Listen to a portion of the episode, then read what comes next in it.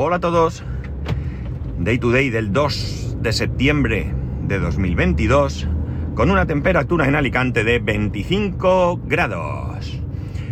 Eh, con este tema que hay ahora de, de, la bonificación o de la subvención o como queramos llamarlo, como se llame realmente, del transporte público, me ha venido a la cabeza una serie de ideas que creo que, que de alguna manera no las tenía, no las tenía presentes, aunque ahí debían estar, en, un sitio muy, muy profundo de, mi cerebro, pero ha salido ahora a la luz. Veréis, eh, durante mucho tiempo eh, yo vengo hablando de la, iba a decir necesidad, realmente no es necesidad, de la idea de, por mi parte, cambiar de un vehículo eh, de combustión con un pago de gasolina que estoy haciendo bastante importante, eh, igual que vosotros, por un vehículo eléctrico donde, bueno, pues en teoría debería de pagar bastante menos eh, dinero en, en, en, este caso, electricidad. y claro, entonces es cuando me, me he planteado el hecho de que hablamos mucho de todo este tema de yo creo que me acabo de equivocar de, dirección, pero bueno. Eh, bueno, no, no, voy bien, voy bien. Hablamos mucho de todo este tema de, ahorrar dinero en combustible, pero ¿qué pasaría si realmente las administraciones públicas en general hicieran una gran inversión en transporte público? Y no estoy hablando de subvenciones, cuidado. No hablo de pagar, eh, de que nos paguen un dinero por, por utilizar el transporte público. Hablo de que tuviésemos un transporte público de calidad, un transporte público donde realmente pudiéramos eh, que fuese eh, realmente práctico. Bueno, eh, la cuestión es que yo me, le doy vueltas a, a, mi situación personal, no ya actualmente, sino a lo largo de mi vida, y me doy cuenta de que yo nunca he podido disfrutar de un transporte público eh, realmente útil. Porque claro, eh, no, madre mía del señor, no os imagináis lo que estoy viendo en medio de la carretera. Es un tío con un, una bici, con un carrito detrás. Bueno, qué barbaridad. Esto para que lo atropellen. Bueno, la cosa está en que en que eh, yo echo la mirada hacia atrás y voy viendo lo siguiente. Cuando yo empecé a... Bueno, si ya me, me, miro hacia atrás, hasta la época en la que iba al colegio, eh, ir en autobús al colegio era bastante complicado. Y se, aquí lo que ocurre es que eh, se, juntaban dos circunstancias diferentes. Por un lado, estaba el hecho de que, bueno, económicamente hablando, a mis padres no les venía muy bien pagarme el autobús todos los días. Esto era una complicación. Porque además estamos hablando de que en un momento dado, yo tenía que coger cuatro autobuses. Teníamos jornada partida, comía en casa y la cuestión era en eh, ir y volver dos veces a lo largo del, día. Por tanto, yo al cole iba andando. El colegio está a una distancia prudencial. Eh, yo en aquella época lo podía hacer andando sin ningún problema. Sobre todo era levantarme antes y salir antes. Y bueno, lo único es que a la hora de descansar a mediodía no existía ese tiempo de descanso porque no me daba tiempo. Era llegar a casa, comer y al poco marcharme otra vez al cole. Y quitando el hecho de que me atracaban día sí, día también, bueno, pues eh, es lo que había, no tenía otra, otra solución. Aparte de que realmente no recuerdo que hubiese un autobús que fuese, vamos a llamar, cómodo, que me ahorrase tiempo. Eh, ¿Me ahorraba esfuerzo? sin duda, pero jolines, que era un crío, o sea, si no puedo ir andando, pues mal andamos. Ya más adelante, con el paso del tiempo, recuerdo mi primer trabajo. Mi primer trabajo fue en ese concesionario de, coches y aquí el autobús volvía a complicarse bastante. Estamos hablando de un, de un concesionario de coches a la salida de la ciudad, donde no había autobús directo desde mi casa. Tenía que coger más de un autobús. Y amigos, otra vez volvemos a la historia de levantarse eh, más pronto, pero también volvemos que estamos hablando de cuatro viajes al día, con lo cual la cosa era bastante, bastante complicada. Seguimos con el paso del tiempo. PC Box. Eh, yo vivía en la zona norte de la ciudad. PC Box está en la zona sur. Y también a comer a casa a mediodía. Aunque allí, bueno, sería, sería para otro podcast, pero comíamos muchas veces en, en la misma tienda. Eh, bueno, eh, como digo, sería para, otra, para, para otro capítulo diferente. El caso es que tampoco era una situación eh, cómoda para el transporte público. Además, teniendo en cuenta que hablo de una zona donde aparcar no es realmente sencillo. Tuve muchos problemas de, eh, bueno, multa creo que no llegaron a ponerme nunca, pero sí que salir corriendo a por el coche porque lo había tenido que dejar mal aparcado, eso sí que recuerdo bastantes ocasiones, incluso una vez me lo enganchó la grúa, aunque tuve la buena suerte de que el policía se apiadó de mí y me lo desenganchó sin pagar ni nada. Eh, de ahí pasé a tener mi tienda en un primer momento la tienda la tenía eh, relativamente cerca de casa, también podía ir y volver andando, cosa que hacía en muchas ocasiones. Y eh, bueno, pues eh, otras ocasiones iba en coche con el nuevamente handicap de que a mediodía había que ir a comer a casa. Este es el, uno de los, de los lastres laborales que tenemos en este país. El hecho de que en vez de trabajar todo seguido, tengas ahí en medio eh, del, trabajo, en medio de tus ocho horas, como dos horas o así de tiempo para comer, que es terrible, ¿no? Yo creo que la mayoría de todos nosotros preferiría tener muy poco tiempo para comer, el tiempo justo para comer un sándwich o lo que fuese, y como yo ahora mismo, que yo tengo 20 minutos para comer, y eh, bueno, pues tirar millas. En mi caso, es cierto que esos 20 minutos entran dentro de la jornada laboral, pero si no entraran, pues tampoco pasa nada. Eh, tendrías que eh, dedicarle al trabajo, quitando el, tiempo de, viaje, 8 horas 20 minutos, o 15, o lo que tú emplees en comerte un bocadillo. Eh, no es lo mismo que emplear 10 horas más tiempo de viaje porque tienes 2 horas para comer que te da para poco. Bien, es cierto que aquí hay un poco de trampa, porque yo tenía moto. Yo ya me había comprado moto un tiempo atrás e iba a trabajar en moto. No es lo mismo ir a trabajar en moto en una ciudad que ir en coche. Pero de cualquier manera no estoy eh, comparando eh, cuál es el mejor medio en mi caso, sino cómo estaba el tema del transporte público.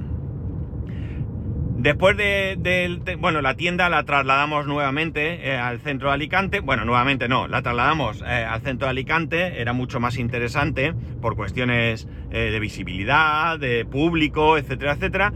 Y ya aquello volvió a ser un caos, porque no solamente es una zona del pleno centro de Alicante difícil de aparcar, sino que todo aquello es y era ya entonces zona azul.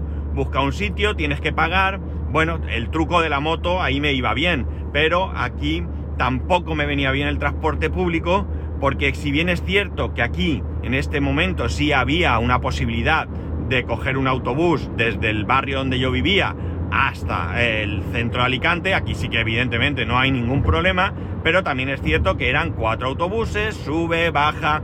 Eh, el problema no es solamente el tiempo del autobús, que siempre es mayor que ir en moto o en coche, porque eh, el, autobús tiene que parar en diferentes sitios, coge gente, baja gente. y eso, pues evidentemente entra dentro del tiempo de viaje también.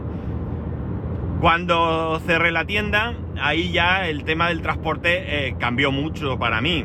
Cambió mucho porque tenía coche de empresa. En un primer momento, ese primer año de entrar a trabajar, tenía coche de empresa y con el coche de empresa pues tenía que ir a trabajar, no tenía otra historia, ya sabéis cuál era mi, trabajo, ir de un sitio para otro reparando, así que ahí nada.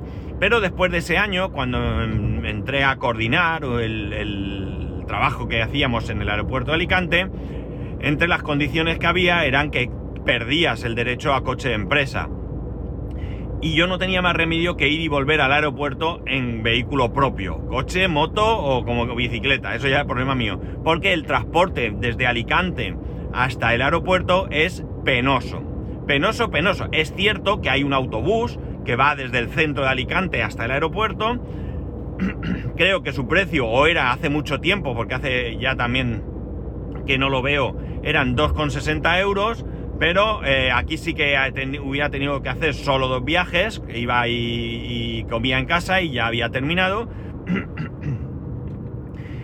pero eh, hubiera tenido que coger un autobús desde donde vivía hasta el centro y desde el centro hasta, eh, hasta, hasta el aeropuerto, con el consiguiente gasto, tiempo, sobre todo de desplazamiento.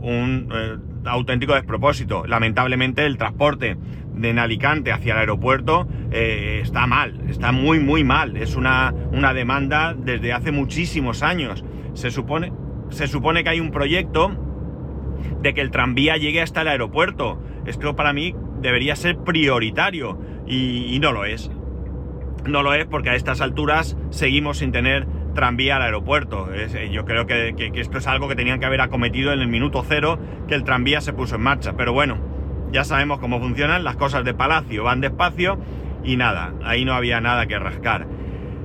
Eh, Volví a campo, con lo cual otra vez coche empresa, volví a un puesto este, fijo en un sitio, que era la universidad, donde otra vez con mi coche, y nuevamente ahí transporte público cero pelotero.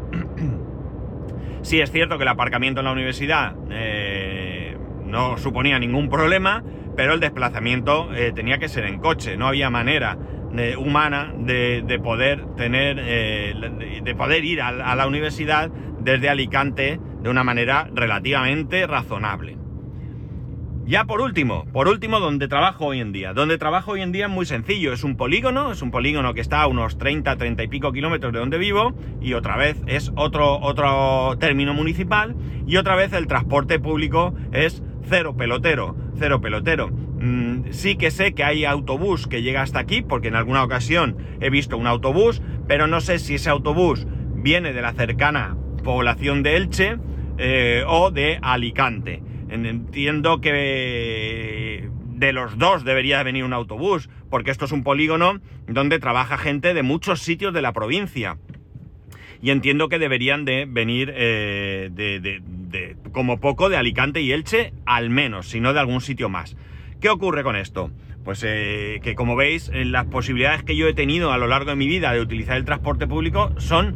Mm, bien, bien escasas. Evidentemente estoy hablando de mi caso personal y estoy hablando de mi ciudad. Vosotros podéis tener un caso totalmente diferente o vivir en otras ciudades donde el transporte público sea mucho mejor. Pero aquí el transporte público, al menos en mi experiencia, nunca ha sido todo lo bueno que debería ser un transporte público.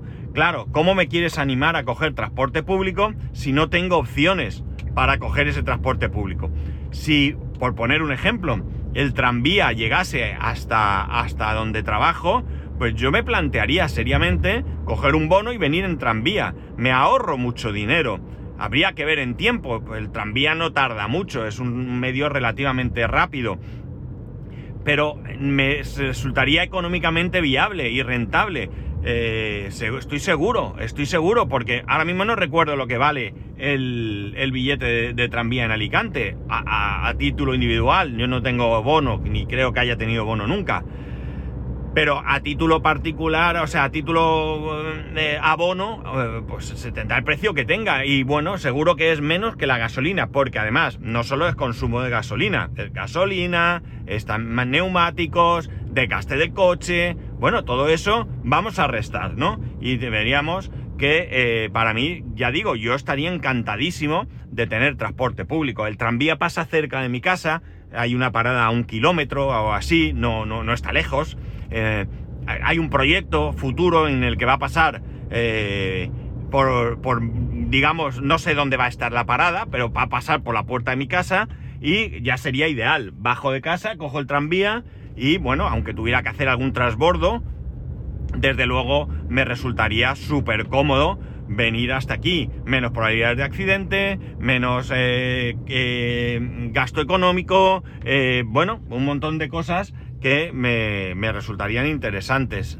Eh, pero el transporte público pues es lo que es, ¿no? Entonces quizás, quizás, y es a lo que yo voy, sería mucho más rentable, mucho más interesante para todo invertir en un magnífico transporte público y dejarnos de otras tonterías. Eh, ¿Queremos que las ciudades sean peatonales? Pues que lo sean.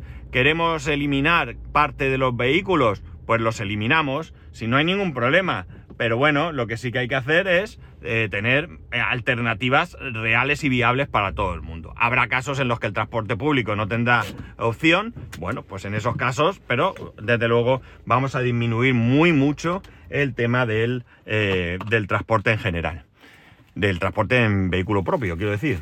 Y ya está, esto es lo que me ha traído a mí el pensar en esos bonos que ahora mismo se pueden adquirir para el transporte. Aprovecharlo los que podáis. Yo lo haría si pudiese, pero no es, no es posible. Eh, he obviado aquí que tengo que llevar a mi hijo al colegio. Pero bueno, si tuviésemos un buen medio de transporte público, eso también estaría resuelto. Y mi hijo tiene 11 años. En poco tiempo, él seguramente no necesitaría, si hubiese un buen transporte público, a nadie que le llevase al colegio. Nada más, ya sabéis que podéis escribirme a arroba spascual, spascual arroba spascual.es, el resto de métodos de contacto en spascual.es barra contacto, un saludo y nos escuchamos el lunes.